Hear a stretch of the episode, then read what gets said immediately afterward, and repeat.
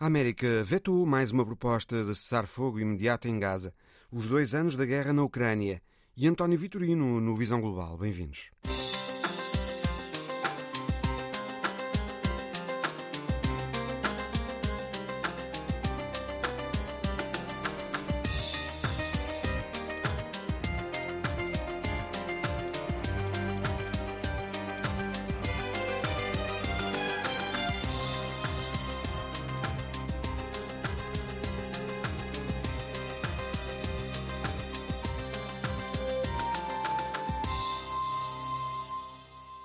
Estados Unidos, alvo da contestação internacional, porque mais uma vez vetaram uma resolução do Conselho de Segurança para um cessar-fogo imediato em Gaza. A resolução foi apresentada pela Argélia e apoiada por 13 dos 15 membros do Conselho de Segurança. O Reino Unido absteve-se e os Estados Unidos vetaram-na.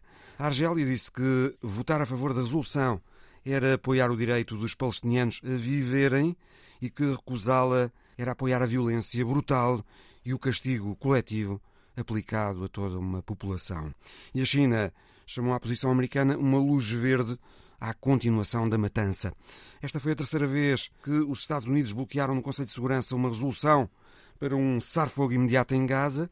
Desta vez, Washington argumentou que a proposta da Argélia era uma proposta romântica e irresponsável porque ia prejudicar os esforços que os Estados Unidos, o Egito, o Israel e o Catar estão a desenvolver para conseguir um acordo que liberte todos os reféns que estão nas mãos do Hamas e implemente uma trégua de seis semanas. Tiago André Lopes, boa tarde. É professor de Diplomacia e Negociação na Universidade Portugalense. O que pensa desta argumentação americana? Olá, boa tarde e obrigado por mais um convite. É uma argumentação que não cola. Em bom rigor, os Estados Unidos estão com cada vez mais dificuldade em justificar o injustificável, inclusive é porque uma, uma grande parte dos parceiros norte-americanos, dos países europeus, já não estão a dar este respaldo diplomático a Israel para continuar com actos que dificilmente são justificáveis do ponto de vista jurídico e sabemos que quer o Qatar, quer o Egito, quer os Estados Unidos estão a tentar pressionar Israel para aceitar esta troca de prisioneiros por uh, reféns, mas ao mesmo tempo a mesma Israel ainda não implementou o cessar-fogo que lhe foi pedido pela Assembleia Geral da ONU, o cessar-fogo que foi aprovado, apesar de ser uma coisa, um documento bastante uh, ligeiro, porque os Estados Unidos foram retirando músculo a esse documento para o aprovar em sede do Conselho de Segurança da ONU, mas a verdade é que Israel não cumpriu com esse documento e várias das obrigações securitárias que Israel tinha dado a si própria também não as cumpre, entre as quais, por exemplo, a famosa grelha de segurança que parece ter desaparecido, o facto da, da região sul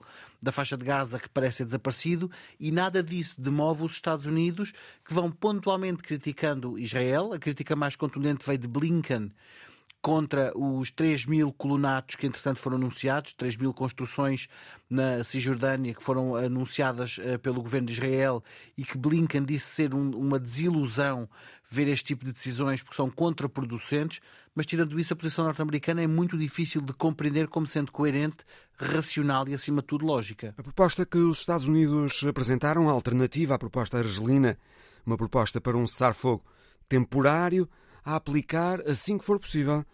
O que pensa dessa proposta? É uma não proposta, ou seja, os Estados Unidos voltam a fazer o que fizeram na, na, na, famosa proposta que votaram favoravelmente, que é apresentar um texto que é tão vazio de conteúdo e é tão vazio acima de tudo de uma outra coisa, que é de instrumentos que obriguem à contenção do Estado de Israel, que neste momento é cada vez mais uh, uh, visto como um Estado que está a, extravasar as suas obrigações, mas também a sua legitimidade de intervenção. Mas essa proposta americana, Tiago André Lopes, também exige a Israel que levante todas as barreiras à ajuda humanitária a Gaza e opõe-se, por escrito, preto no branco, à temida invasão por Israel de Rafah. Isto poderá ser uh, um sinal da América a Israel de que não pode contar eternamente com a proteção diplomática americana? Há aqui o, o, grande problema de Rafa é que Rafa pode gerar aquilo que a administração uh, Biden, e aqui é muito isso que está em causa, não quer, que são imagens dantescas na televisão com o alto patrocínio norte-americano pela sua passividade diplomática. E, portanto, se a invasão de Rafah de facto acontecer, os Estados Unidos vão, ter, eh, vão dificilmente conseguir defender a sua posição e vão ficar ao lado de uh, crimes uh, que dificilmente não serão, pelo menos, de etnocídio, e, portanto, há essa dificuldade aqui. Daí, na proposta, eles se oporem a essa dimensão que tem um custo político elevadíssimo para a administração Biden, que não pode pagar esse custo. Portanto, a última proposta americana faz subir um pouco o tom da pressão sobre Israel. Faz subir ligeiramente, mas lá está, uma vez mais, se de facto os Estados Unidos diplomaticamente quiserem uh, aumentar a pressão sobre Israel, há uma, um instrumento fácil que é ameaçarem uma suspensão parcial ou total do envio de armamento e da ajuda uh, uh, económica para a compra desse mesmo armamento pela parte de Israel. E esse tipo de dinâmicas não está ainda a ser discutida, não está em curso, e portanto essa é, é, é, esse é um dos instrumentos que os Estados Unidos não querem usar. E os Estados Unidos, de resto, esta semana nós, nós vimos um longo périplo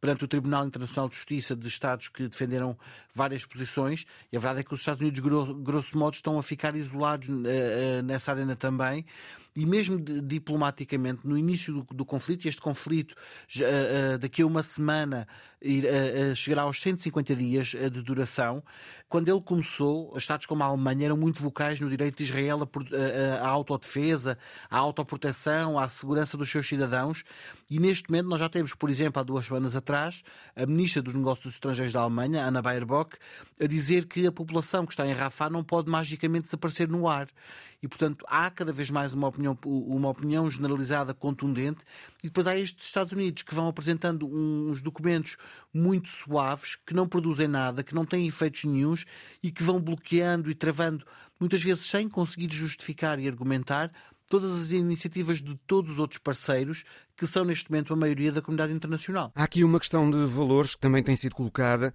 que é os direitos humanos, universais e a dignidade de toda a vida humana, valores que o Ocidente tem apregoado desde o fim da Segunda Guerra eh, e que parecem ser postos na gaveta, neste caso em Gaza.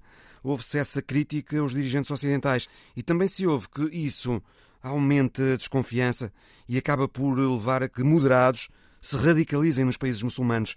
Acha que isso pode acontecer? Isso está a acontecer, está a provocar uma alteração dos partidos políticos uh, moderados que estão a perder elegibilidade, estão a perder atratividade e está a dar espaço a que uh, uh, o ultraconservadorismo islâmico volte a ganhar espaço nas eleições. Nós vimos isso recentemente com as eleições na Indonésia, com a vitória, uma vez mais, de um conservador, e vimos isso também com o modo como decorreram as eleições parlamentares no Paquistão, com a formação de uma fragmentação dos partidos de, de, matriz mais moderada e com uma tónica cada vez uh, assente em partidos menos moderados, mais conservadores ou até mais radicais, e portanto isso já está de facto a ter impacto. Tiago André Lopes, o ministro dos Negócios Estrangeiros do Oman, Badr al-Bussaidi, escreveu esta semana um artigo na Economist a convite da revista, no qual propõe uma conferência de paz de emergência e diz que o Hamas, o Hezbollah e os Houthis pensemos o que pensarmos destes grupos, não podem ser excluídos das conversações porque eles estão fortemente enraizados nas suas comunidades. O que é que pensa destas ideias? Está absolutamente certo e, e, não é novo. Ou seja, esta ideia de ter atores não estatais numa conferência de paz, ela acontece, por exemplo, neste momento, com a resolução de, do conflito no Iémen, da guerra civil no Iémen, em que os, os úteis, esses mesmos úteis, são parte da solução que a ONU tem na mesa neste momento. A, a solução apresentada em novembro do ano passado pelo alto representante da ONU para o Iémen inclui negociações com os úteis, inclui um plano faseado em quatro momentos, em que os úteis fazem parte dos quatro momentos. E, portanto, a exclusão de grupos que têm capacidade efetiva de negociações não faz sentido algum porque leva os planos a serem eh, eh, inviáveis. Aquilo que, por exemplo, impossibilitou planos de paz mais robustos, quer na Geórgia, quer, por exemplo, um plano de paz entre a Sérvia e o Kosovo, foi inicialmente a Sérvia não queria falar com o Kosovo, a Geórgia não queria os Abkhaz e os na mesa e isso não, em nada beneficia a paz. O que é que o Oman está a fazer? Está a atalhar caminho e o Oman está aqui numa posição uh, privilegiada porque tem sido responsável pela tentativa de mediação para resolver os problemas em torno do Mar Vermelho. E, portanto, é, é o Oman que está a tentar negociar com os Houthi o fim dos ataques às embarcações ocidentais que passam pelo Estreito de uh, Bab al-Mandeb. Por isso é que uh, o Oman agora diz que tem que haver uma conferência de paz, tem que estar todos presentes e todos inclui não só Israel e o Estado palestiniano, mas também Hezbollah, Houthis e eventualmente até a Jihad Islâmica, porque têm capacidade efetiva e porque uma fase de desmilitarização ou uma fase de tentativa de amnistia implica negociar com eles. O outro exemplo que nós podemos dar, e é um exemplo de algum sucesso, foi o modo como as Farc foram uh, amnistiadas e foram transformadas em partidos políticos. Na foram... Colômbia.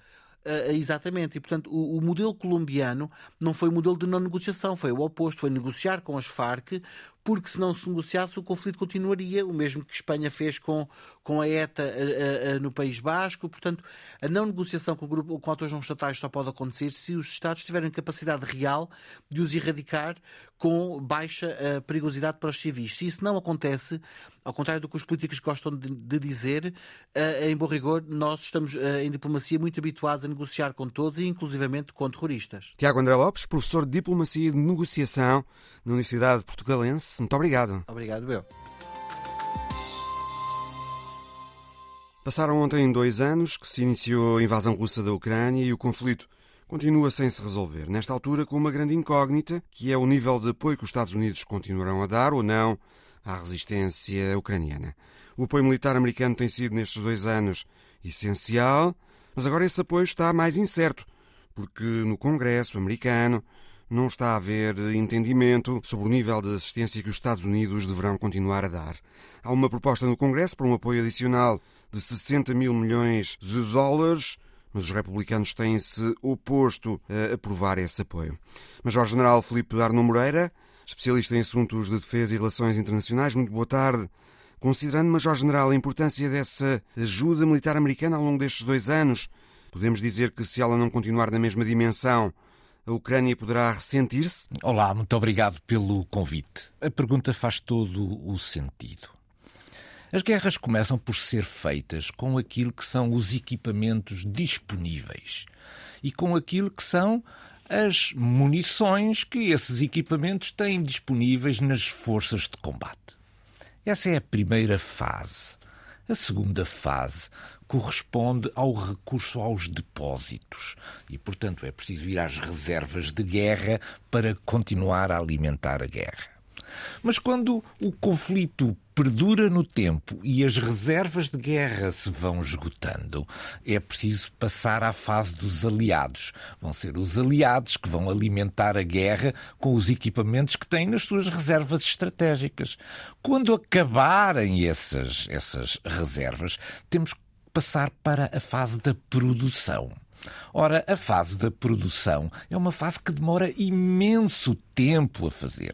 E na Europa, como nós nos descuidamos, é preciso ver que nós fomos avisados em 2008 que a força ia ser utilizada pela Federação Russa na Geórgia. Portanto, nós desde 2008 que sabemos que temos um parceiro na Europa que está disponível para utilizar a força para ter ganhos territoriais.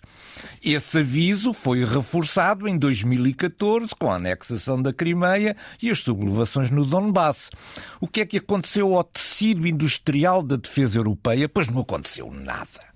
E, portanto, consumimos as munições que estavam na frente, consumimos as munições que estavam nos depósitos, consumimos as munições que estavam nos, eh, nos aliados e agora vamos começar a produzir. Já devíamos ter começado a produzir há muito mais tempo.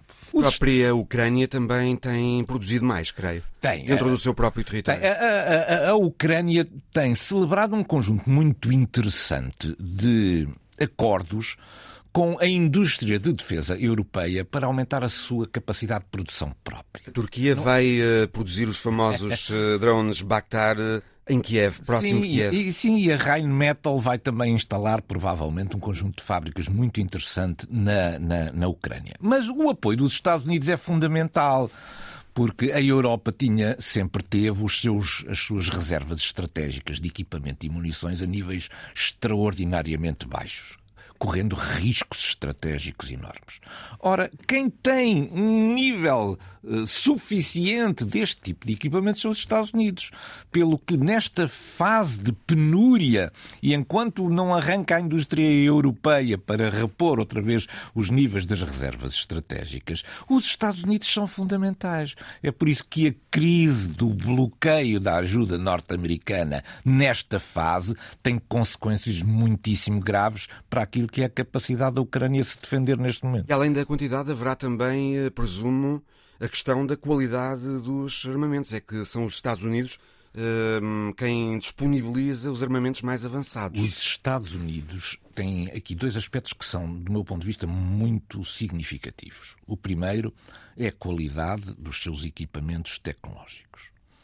O outro, digamos, o outro aspecto muito significativo é a liderança.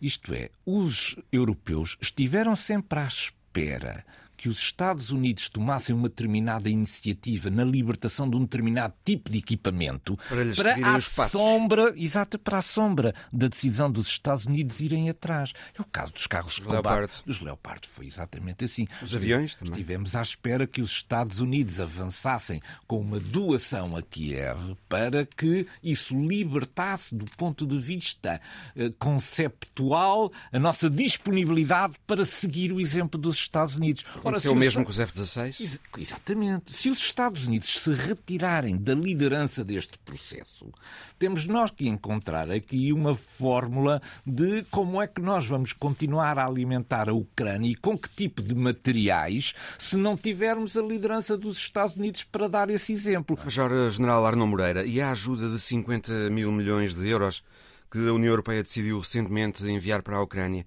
presumo que ela seja essencial para manter o Estado ucraniano a funcionar. É. é. Enquanto a guerra hum, é. continuar. A, a, ajuda, a ajuda europeia tem sido enorme. Do, quando nós contabilizamos do ponto de vista financeiro, esta ajuda é, é, é de um nível absolutamente extraordinário. Essa é a ajuda que tem permitido ao governo da Ucrânia funcionar. Uhum. Porque é preciso pagar as despesas dos soldados, as despesas sociais, as despesas Tudo. com o funcionamento do Estado, etc. Isto é, a Ucrânia não consegue gerar recursos suficientes para alimentar esta guerra.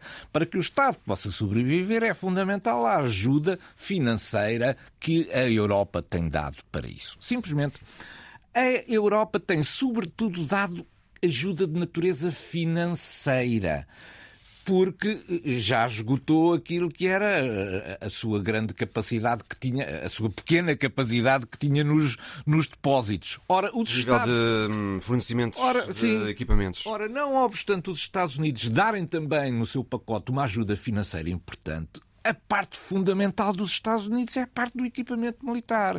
E, portanto, os Estados Unidos têm que fazer parte da solução. E a Rússia? A Rússia vai continuando a contar com o apoio militar da Coreia do Norte, do Irão, em certa medida também da China, porque a China facilita o acesso a algumas tecnologias essenciais que a Rússia deixou de obter eh, no Ocidente. Esse é um ponto a favor eh, do esforço de guerra russo?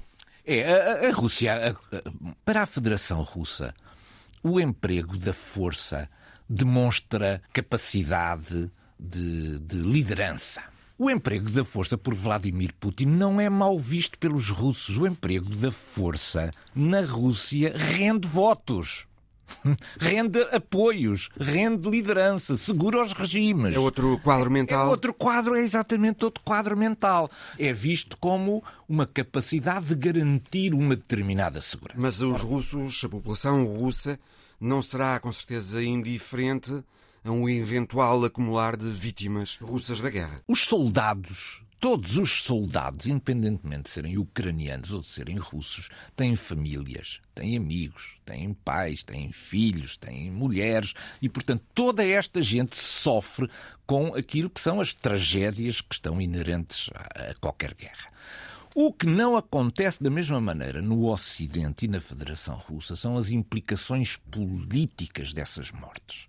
Enquanto na Federação Russa existe uma enorme resiliência do regime para suportar um número elevadíssimo de mortes, nós no Ocidente, e a Ucrânia nisso também é muito sensível, estamos pouco preparados para aceitar mortes em função das guerras.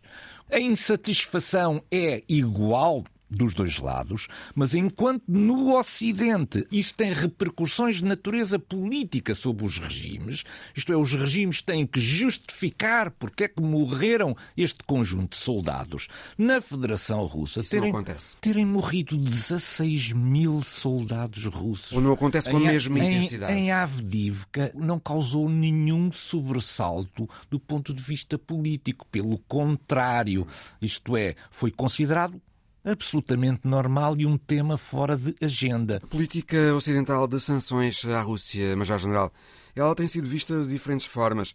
Têm sido aprovados inúmeros pacotes eh, de sanções. Há quem diga que hum, essa política é errada, há quem diga que ela está correta, mas que só produz efeitos a prazo. Não é um sprint, é uma maratona. o que é que pensa dessa política, Major-General? É certo que a Rússia tem encontrado formas de contornar essas é, sanções. É. Bom, vamos... Ainda assim, elas estarão a ter algum efeito? Vamos começar pela questão das, das, das sanções como afirmação de poder europeu. Como nós não tínhamos poder do ponto de vista militar efetivo, o único instrumento de poder que a Europa tinha é o instrumento económico. Simplesmente. A utilização de sanções nunca alterou nenhum regime em lado nenhum do mundo. A Coreia do Norte vive sob um regime de sanções há imenso Eterno. tempo. Eterno. Cuba também não mudou o seu regime. O Irão também muito resiliente. O, o Irão também muito resiliente. A Venezuela também não mudou o seu regime. Isto é, as sanções produzem efeitos de natureza económica, mas não alteram regimes não só não alteram regimes, como não alteram as linhas de atuação dos respectivos regimes, que veem até nas sanções impostas normalmente pelo poder ocidental, uma forma de justificar perante as respectivas populações as dificuldades que elas vivem. Isto é, a culpa já não é do regime, a culpa são das sanções, o que de alguma maneira permite até perpetuar esse regime. Portanto, as sanções causam efeitos, causam, basta ver, que todos os países sujeitos a sanções estão em situações económicas muito complicadas. Simplesmente, eles não fazem a alteração que as sanções queriam produzir. Por outro lado, a Federação Russa foi capaz, num curto período de tempo, de contornar a grande maioria dessas sanções. Se hoje em dia formos ver aquilo que está dentro dos mísseis balísticos ou dos mísseis de cruzeiro, o que lá está são semicondutores produzidos no Ocidente. Continuam lá antes da, do início da, da, da, invasão russa em 2022, a Rússia comprou enormes quantidades de semicondutores, isto é, arranjou uma reserva estratégica de semicondutores. Isso já nós sabíamos. O que temos agora visto é uma outra coisa. É que os semicondutores que aparecem nos mísseis de cruzeiro, nos mísseis balísticos, já foram produzidos depois de 2022, porque muitos dos chips têm a data da, da, da produção. Portanto, entram na Rússia é, por entraram, canais já alternativos. Já entraram na Rússia depois do início das próprias sanções. Eu tenho aqui um exemplo que é um exemplo muito elucidativo. A, a, a Grã-Bretanha produziu recentemente um relatório relativamente àquilo que são as suas exportações para vários países eh, da, da, da Ásia Central ou que estavam na antiga órbita soviética. Por exemplo, desde que começou a guerra, as exportações em maquinaria do Reino Unido para o Quirguistão multiplicaram-se mil. É, é mil e cem por cento não é 100%, é 1100% daquilo que eram as exportações antes da guerra. Foi o Quirguistão que de repente encontrou um nível de desenvolvimento brutal que existe toda esta maquinaria? É claro que não. Foram os oligarcas russos que criaram empresas no Quirguistão para comprar este material ao Reino Unido e depois reexportá-lo para a Federação Russa. Portanto, a Federação Russa está neste momento a contornar um conjunto muito significativo de sanções através das ligações e da instalação dos seus oligarcas e das respectivas empresas nos países que estavam na antiga órbita da União Soviética e que servem de plataformas de importação e de reexportação. E, portanto, as sanções são eficazes, mas são contornáveis. E, portanto, é preciso serem seguidas com, com muita atenção. Não basta ir acrescentando novos pacotes de sanções. Neste momento, a Rússia terá cerca de 300 mil milhões de dólares em reservas congeladas em países ocidentais. Os Estados Unidos e o Reino Unido têm defendido que esse dinheiro seja confiscado e entregue à Ucrânia a título de reparação, mas vários países da União Europeia e, aliás, também o Banco Central Europeu e o FMI são contra porque dizem que isso ia minar a confiança no sistema financeiro ocidental. Mas, ao general, considerando que a maior parte dessas reservas russas que estão congeladas estão na Bélgica e que a Bélgica é precisamente um dos países que se opõem a esse confisco, podemos concluir eh, que só muito dificilmente isso vai para a frente. Há muito dinheiro da Federação Russa. Isto seria uma enorme ajuda ao processo de reconstrução da Ucrânia se este dinheiro fosse, digamos, apreendido pelo Ocidente. é seis vezes mais do que aquilo que a União Europeia sim, recentemente sim. provou é, é de muito, ajuda adicional à Ucrânia. É muito dinheiro. Isto seria uma fatia muito considerável daquilo que é aquilo necessário hoje em dia estimado para a reconstrução da Ucrânia. Mas o que acontece é que este assunto já foi sendo empurrado e discutido em várias instâncias, nomeadamente no G7. Qual é o problema das reservas congeladas? É que a Rússia, a Federação Russa, é apenas um dos muitos países que tem estas reservas no Ocidente. Existem muitos outros países do sistema internacional que têm também as suas reservas colocadas no Ocidente. E muitos desses países estão naquelas áreas cinzentas em que um dia podem vir a também ser condenados e a ficar com os seus bens congelados confiscados.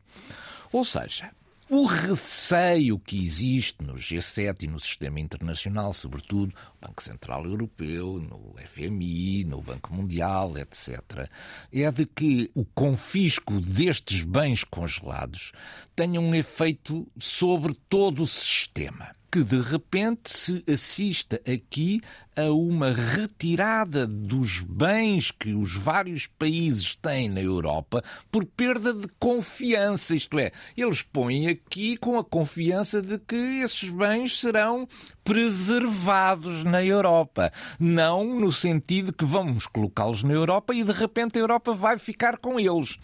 Portanto, como há muitos países hoje em dia que estão nestas áreas muito cinzentas de poderem vir sofrer ou sanções ou sanções adicionais, provavelmente eles iriam procurar outros países, outros locais, outras áreas geográficas onde pudessem ter as suas reservas. E isto constituiria um abalo muito significativo no sistema eh, financeiro, quer na confiança do sistema financeiro global, quer sobretudo em prejuízo da, do, do, dos países europeus onde muitos destes eh, bens eh, estão uh, retidos. A guerra na Ucrânia teve o efeito de reforçar a unidade euroatlântica, mas hoje ela parece mais frágil. Há países europeus a defenderem a necessidade de uma maior autonomia face aos Estados Unidos, ou a discordarem da atitude a tomar relativamente à China, enquanto que a parceria entre a Rússia e a China parece, do ponto de vista geopolítico, mais sólida.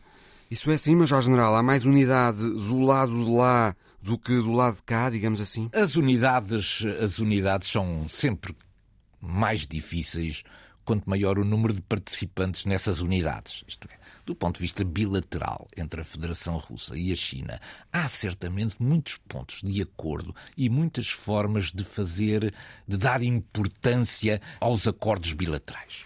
Portanto, um acordo bilateral é mais fácil de gerir. Portanto, é, é, é muito natural que a, a, aliança, que uma aliança geoestratégica entre a Federação Russa e a China, seja mais fácil de fazer do que uma aliança que envolve dezenas de países, não é? Porque nas dezenas de países há muitos interesses, alguns desses interesses são divergentes. Bom, a, a, Aliança Atlântica não está mais fraca, a Aliança Atlântica está mais forte. Vai celebrar agora o seu aniversário, provavelmente com a pompa e a circunstância ligados à adesão, finalmente, depois de todas as, as, as reticências da Suécia. E, enfim, já cresceu com a Finlândia. Acontece que, portanto, do ponto de vista da situação geoestratégica, a Aliança Atlântica está hoje em dia numa melhor posição do que estava antes da guerra. O Báltico, o Báltico neste momento é um mar da NATO. A liberdade estratégica da Federação Russa no Báltico foi reduzida consideravelmente, como foi também reduzida consideravelmente a sua liberdade de ação no Mar Negro. 30% da frota do Mar Negro foi afundada ou foi destruída e a capacidade de operar no Mar Negro Ocidental foi drasticamente reduzida. Não considera então que as relações euro-atlânticas estejam neste momento em modo de hum, esperar para ver Não, até estamos, às eleições americanas. Estamos, estamos, estamos nesse modo, estamos nesse modo. Quando Trump for vamos ver, mas enfim, tudo aponta nesse sentido, for presidente dos Estados Unidos, vamos assistir a uma tentativa de uh, reestruturação da NATO, porque os Estados Unidos não estão disponíveis a continuar a ficarem atados a um conjunto de obrigações de intervenção e de salvaguarda daquilo que é os territórios, a geografia europeia, quando os próprios europeus não investem nos seus sistemas de defesa. É, eu gosto muito de dar este exemplo. Faz algum sentido um soldado americano vir morrer na Europa quando os europeus não têm, se calhar, sistemas de mobilização do, dos seus cidadãos para se tornarem soldados e defenderem os respectivos países? Isto é, à sombra daquilo que é a proteção da segurança que os Estados Unidos nos dão, nós temos sentado todos à espera que os Estados Unidos venham resolver as coisas. Ora, aquilo que Trump vai fazer, do meu ponto de vista, estremecer na NATO, é responsabilizar os europeus também pela sua defesa. Em vez de ficarem todos sentados, a, a, a, digamos, descansados, que se houver algum problema, vêm os, os soldados americanos vêm morrer na Europa. Não parece que seja assim. Que avaliação geral faz, eh, Major-General eh, Felipe Arno Moreira, da situação no terreno na Ucrânia? Pois, como eu digo, a situação no terreno eh, está neste momento com esta tendência muito clara de aproveitamento pela Federação Russa de uma dificuldade conjuntural ucraniana. A dificuldade conjuntural ucraniana tem dois, dois sinais, tem dois pontos fracos. Há duas vulnerabilidades neste momento no sistema.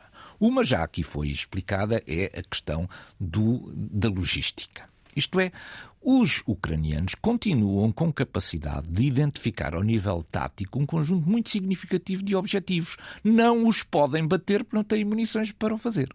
O segundo aspecto tem a ver com a mobilização que a Ucrânia tem para fazer e, e, cujos moldes levaram, do meu ponto de vista, foi este talvez um dos aspectos principais, à substituição do Sengfa uh, ucraniano.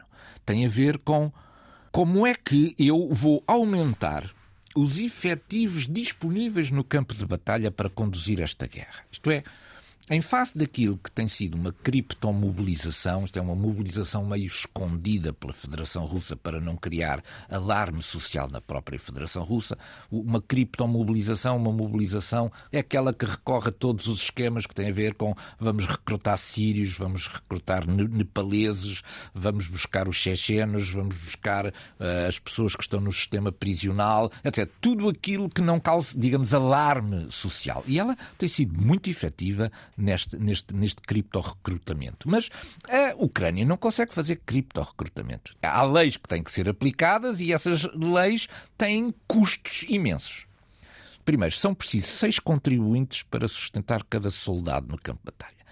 Isto é, à medida que aumentarmos o número de soldados, ou aumentam as contribuições sobre as pessoas, ou é preciso ir buscar dinheiro num lado qualquer. Esta é a primeira questão. Portanto, há reflexos de natureza económica. Segunda questão. Há 6 milhões de homens a trabalhar na Ucrânia. Esses 6 milhões de homens são os que fazem produzir coisas na Ucrânia. Se eu os for buscar para aquilo que é a componente natureza militar, eu estou a trocar a força produtiva, isto é, a economia, pelo esforço de guerra. Ora, há aqui equações de equilíbrio que é preciso ter em conta, porque senão, a certa altura, eu tenho um esforço de guerra tão grande que não consigo sustentar também do ponto de vista económico. E a terceira questão tem a ver com o número de soldados necessários para isto. Falava-se que Zaluzny, o anterior eh, chefe de Estado-Maior-General das Forças Armadas, sim, estava a apontar uma mobilização da ordem dos 500 mil homens. 500 mil homens é muita gente. Não é só muita gente, como assustou Zelensky e assustou também o sistema político ucraniano. Isto é, os impactos políticos da mobilização forçada, de repente, de 500 mil homens, têm um impacto político que não é negligenciável por Kiev. Na Federação Russa não tem impacto nenhum, mas na, na, na, na, mas na Ucrânia tem impacto. Ora, o que é que Zelensky está a ver aqui? Está a haver uma coisa que tem a ver com aquilo que são, é a otimização dos recursos mobilizáveis. A Ucrânia mobilizou praticamente um milhão de pessoas para a guerra. Mas quando olhamos para a frente de batalha, só temos 200 a 300 mil em combate tudo aquilo que são as estruturas de natureza administrativa, logística, comandos, etc., absorvem a maioria das pessoas que estão mobilizadas para a guerra. O que Zelensky gostaria, e parece-me que essa é a orientação estratégica que foi dada ao novo Senkfa, é olhar para a otimização do emprego das forças mobilizadas, por forma a que não haja esta disparidade entre 300 mil desgraçados que estão na frente de combate e 600 ou 700 mil que estão em infraestruturas de apoio e que não combatem e que estão, enfim, a ganhar como os outros. Major General Filipe Arno Moreira, muito obrigado. Foi um prazer, muito obrigado pelo convite. António Vitorino, que foi até há pouco tempo diretor-geral da Organização Internacional para as Migrações, esteve no Funchal esta semana a participar num congresso sobre turismo e hotelaria e numa conversa com a jornalista da Antena 1, Maria Flor Pedroso, falou sobre assuntos internacionais do momento, incluindo a guerra na Ucrânia, que António Vitorino considera que está para durar. Nós vamos viver durante algum tempo um conflito congelado, uma guerra de posições de atrito com períodos de maior intensidade e períodos de menor intensidade. Porque o Putin sabe que o tempo que joga a favor dele. Há que reconhecer isso. Como já se está a ver. Isto é, o impasse no Congresso Sim. é favorável ao Putin, não claro vale a pena é. ter sobre isso a menor ilusão. E a vitória do Trump em novembro, se se verificar, a Rússia claramente eh, fez esta ofensiva contando que os Estados Unidos estariam de alguma forma maniatados no tipo de apoio à Ucrânia. Situação ainda para verificar se de facto se confirma que os Estados Unidos estarão maniatados em relação à Ucrânia nos próximos meses. Para já estão, por oposição dos republicanos, o Congresso não aprova a proposta de 60 mil milhões de dólares adicionais de ajuda ao país. António Vitorino falou obviamente também sobre migrações, a área de que tomou conta nas Nações Unidas nos últimos anos e reconheceu que esse hoje é um dos assuntos com maior potencial desestabilizador dos pontos de vista social e político no Ocidente. As migrações hoje são provavelmente um dos temas mais divisivos à escala global e dentro dos próprios países. Devo dizer que, eh, na minha experiência como dirigente de uma agência das Nações Unidas, só posso relatar que em maio do ano passado eu fui a Roma, fui estar com o Papa Francisco e fui-lhe fazer uma confissão. Eu, eu sou não crente, Sim. mas fui-me confessar numa dimensão uh, laica. Eu disse ao Papa Francisco: Olha, eu estou à frente da OIM há quase cinco anos. A única pessoa que disse coisas razoáveis sobre a imigração durante estes cinco anos foi o senhor.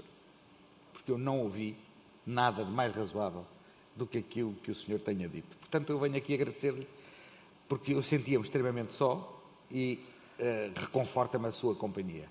Mas, uh, mesmo com toda a ajuda divina, não basta que seja o Papa uh, a defender um caminho de uma imigração regular, segura, mas também humana e respeitadora da dignidade dos imigrantes. E não vale a pena termos grandes ilusões, a situação não vai melhorar. A situação vai piorar, porque nos países eh, de destino eh, são países que têm eh, enormes carências de mão de obra. E não é porque estejamos só a envelhecer, é porque muitas vezes os autóctonos, chamamos-lhes assim, não querem exercer certo tipo de funções que, para serem desempenhadas, têm que ser feitas através do recurso à mão de obra da imigração. A imigração tem que ser regular, ordeira e segura, o que significa que tem que ter uma estratégia nacional de imigração. E essa estratégia não pode ser só passiva. Isto é, não pode ser dizer, bom, nós temos que encontrar saídas de trabalho para as pessoas que decidem, por qualquer razão, vir para cá.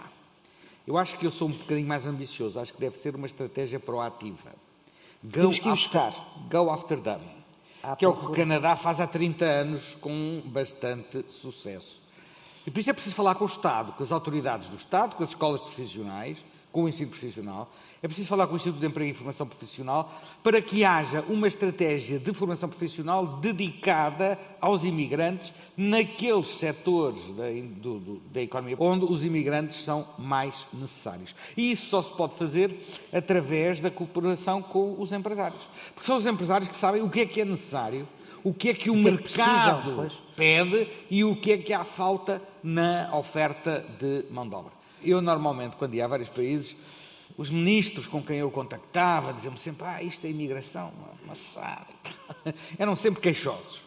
Um dia encontrei um ministro, uh, um ministro argentino, que não era sequer deste último governo, era do, do, governo anterior ainda, do governo do Macri, que me disse: Ai, sabe, isto da crise de imigração da Venezuela é uma bênção para o nosso turismo. Eu disse: O quê? O que é que você me está a dizer? Explique-me lá isso. Ele diz-me, ah, dá sensação. Olha, os argentinos detestam uh, trabalhos de turismo. Não gostam de trabalhar nos hotéis, não gostam de trabalhar nos, uh, nos restaurantes. Quando têm que o fazer, são desagradáveis, são mal educados, são agressivos. Os venezuelanos que são que sabem porque é que eles estão lá, não é? Fugiram do regime claro. do Maduro. Os venezuelanos são uma maravilha. Nunca se esteve tão bem nos hotéis em, na Argentina, nunca se esteve tão bem nos restaurantes na Argentina, porque os venezuelanos ocuparam todos os lugares e são de uma simpatia. Falam uma a língua. Isso é uma grande vantagem. Isso é uma coisa essencial. O tema desta intervenção de António Vitorino no Congresso de Hotelaria e Turismo, no Funchal, era a nova ordem mundial desafios globais e oportunidades emergentes. Ora, a este propósito, Vitorino falou dos recuos significativos verificados nos Objetivos de Desenvolvimento Global das Nações Unidas causados pela pandemia. No objetivo da redução da pobreza à escala global, nós perdemos com a pandemia os ganhos da última década. Os ganhos de 10 anos de redução Voltávamos da 10 pobreza. anos atrás. 10 anos atrás. Uhum. Nos objetivos da segurança alimentar, que é uma questão crucial hoje em dia, cada vez mais, nos objetivos do, do, da segurança alimentar, há mais 95 milhões de pessoas que tinham saído da insegurança alimentar e que voltaram a situações de insegurança alimentar. Como é que esperam que as pessoas que estão nestas condições tenham algum otimismo sobre o futuro ou achem que estão a viver num mundo onde os seus direitos fundamentais, a sua dignidade é suficientemente respeitada. E falou na necessidade, já sublinhada anteriormente por António Guterres, de uma nova forma de financiar o desenvolvimento global. Para atingir os objetivos de desenvolvimento sustentável é necessário haver um novo modelo de financiamento do desenvolvimento que este modelo em que vivemos, eh, da ajuda ao desenvolvimento dos países eh, ricos em relação aos países pobres, e o modelo de funcionamento das organizações financeiras internacionais, como o Banco Mundial ou os bancos regionais de desenvolvimento, é um modelo não equitativo e que não é suficientemente sensível às necessidades do desenvolvimento. Se quiserem pegar neste dossiê, o dossiê do financiamento do desenvolvimento, e se puserem ao lado o dossiê do financiamento às alterações climáticas, uhum. que são duas coisas que estão intimamente ligadas, porque uma não pode ser vista sem a outra, verificarão que existe um desequilíbrio nas responsabilidades dos países nas organizações financeiras internacionais que não é sustentável a prazo. E que o engenheiro Terras tem tido toda a razão em dizer que a chamada Cimeira do Futuro, que se vai realizar em setembro deste ano em Nova Iorque, devia enfrentar a questão do financiamento do desenvolvimento e da reforma do Banco Mundial, do Fundo Monetário Internacional e dos bancos regionais em matéria de financiamento do uh, desenvolvimento. António Vitorino considera que um novo modelo de financiamento do desenvolvimento poderá ser, talvez, a base, o ponto de partida para a construção de uma ordem internacional mais ajustada a estes tempos. Quando eu falo, eu, uh, europeu, ocidental, vou aos países em desenvolvimento e falo da ordem mundial, o que eles me respondem é assim: ah, a vossa ordem mundial. E tem razão. Não é a nossa. Não é a nossa. Mas tem razão. Bom, têm pelo menos muita evidência. Podem, podem apresentar várias propostas. E, portanto, se nós ocidentais queremos construir uma ordem multilateral assente na paz, na tolerância, no diálogo entre as nações, no respeito da dignidade de cada país e de cada povo, não podemos vender a ideia de que se trata de recriar a velha ordem internacional pré-pandemia temos que pôr em cima da mesa outras demonstrações. Algumas que são mais execuíveis e mais imediatas, e eu acho que a reforma do sistema de financiamento é uma delas. Outras que são mais difíceis, que é a reforma do Conselho de Segurança das Nações Unidas. Porque no dia em que não o mundo... vem da pandemia, vem. Não, não, essa vem, essa vem da Segunda, vem Guerra, Segunda Mundial. Guerra, de facto, claro. sejamos honestos, Claro. da Segunda Guerra Mundial não corresponde mais. Quer dizer, o, país mais populoso do mundo não está no Conselho de Segurança das Nações Pois, Unidas. a Índia, neste momento. É, é só isso. Ah, os países, os países, não há um único país africano que seja membro permanente do Conselho de Segurança. Bom, a população africana vai duplicar nos próximos 30 anos. Que é jovem. Sabe que na África subsaariana mais de metade da população tem menos de 18 anos. Menos de 18 anos.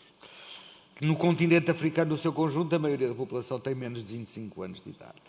Pois, E nós nem vale a pena dizer como é que Bom, Portugal é um dos países mais envelhecidos eh, e o mundo ocidental em geral. Eh, qual é o país mais em envelhecimento mais rápido?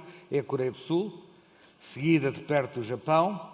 Nos dez primeiros está a China, que é um fenómeno também muito interessante, que é o envelhecimento, o envelhecimento do, do segundo maior país do mundo, da China, e do impacto que isso vai ter em termos de padrões de consumo e de funcionamento da economia global. Por ser um congresso de turismo, falou-se muito da pandemia, pelos impactos fortíssimos que ela teve no setor.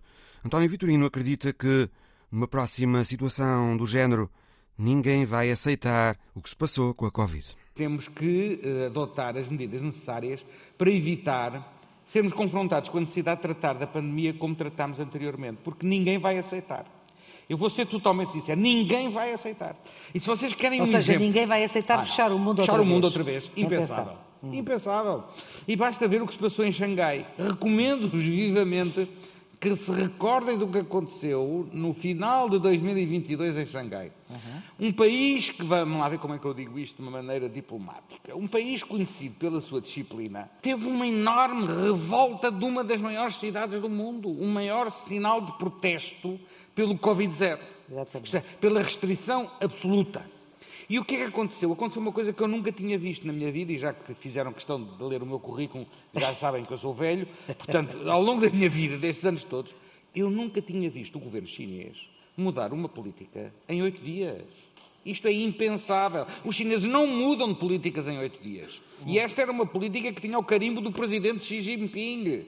Pois bem, em oito dias eles puseram fim ao Covid-0, porque tiveram exatamente a consciência de que já não era possível continuar a apostar no confinamento absoluto e total, na paralisia da vida coletiva. António Vitorino contou também, a propósito, uma conversa curiosa que teve com o diretor-geral da Organização Mundial de Saúde logo no início da pandemia. Em março de 2020, eu perguntei ao meu colega da OMS: Ó oh, Tedros, diz-me lá, achas que nós vamos ter que recomendar o uso obrigatório da máscara nas nossas operações? E ele disse: Nem penses nisso. A máscara não tem nada a ver com isto. A máscara não serve para nada. Para que é que vamos. Ora para- bem, cá também foi esse o discurso. Ok, era, isto era a Organização Mundial de Saúde, eu tratava de imigração, ok? Sim, sim, sim. Isto era a OMS. E depois nós vivemos durante quase dois anos sob a ditadura da máscara, não é? António Vitorino e Maria Flor Pedroso no Congresso da Associação de Hotelaria de Portugal, no Funchal. Um pequeno, grande xadrezista indiano está na história da semana de Alice Vilaça. Aos oito anos, seis meses e onze dias, Ashwat Kaushik fez história. No passado domingo, tornou-se o jogador mais jovem de sempre a vencer um grande mestre do xadrez num torneio clássico. An eight-year-old becomes the youngest player ever to defeat a chess grandmaster in a classical tournament game. Ashwat venceu o polaco Jacek Stopa, de 37 anos, na quarta ronda de um torneio de xadrez na Suíça. O recorde anterior tinha sido estabelecido no mês passado pelo sérvio Leonid Ivanovic, também de 8 anos, que se tornou o primeiro jogador de xadrez, com menos de 9 anos, a vencer um grande mestre num jogo clássico. Mas Ashwat é cinco meses mais novo que o sérvio, de acordo com o site especialista em xadrez chess.com. Indian-born Singaporean Ashwath Kaushik defied all odds and executed a historic chess game. Depois da vitória, Kaushik, em declarações ao site, disse que foi realmente emocionante e incrível, que estava orgulhoso do jogo e da forma como jogou. Eight-year-old Kaushik on Sunday beat Grandmaster Jacek Stop in a game of classical chess. Ashwat Kaushik nasceu na Índia em 2015 e vive com a família em Singapura. Ashwat deu nas vistas no mundo do xadrez depois de vencer vários torneios juvenis em várias partes do mundo, tornando-se campeão mundial sub-8 rápido em 2022, aos 6 anos de idade. Esta semana terminou em 12º lugar o torneio na Suíça. Numa entrevista ao chess.com, o pai de Ashwat contou que na família não há tradição de jogar xadrez e por isso foi uma surpresa ver o filho tornar-se num jogador tão talentoso. O pequeno Ashwat Kaushik treina 7 horas por dia. É caso para dizer checkmate. Checkmate também ao programa. O Visão Global volta para a semana. Até lá.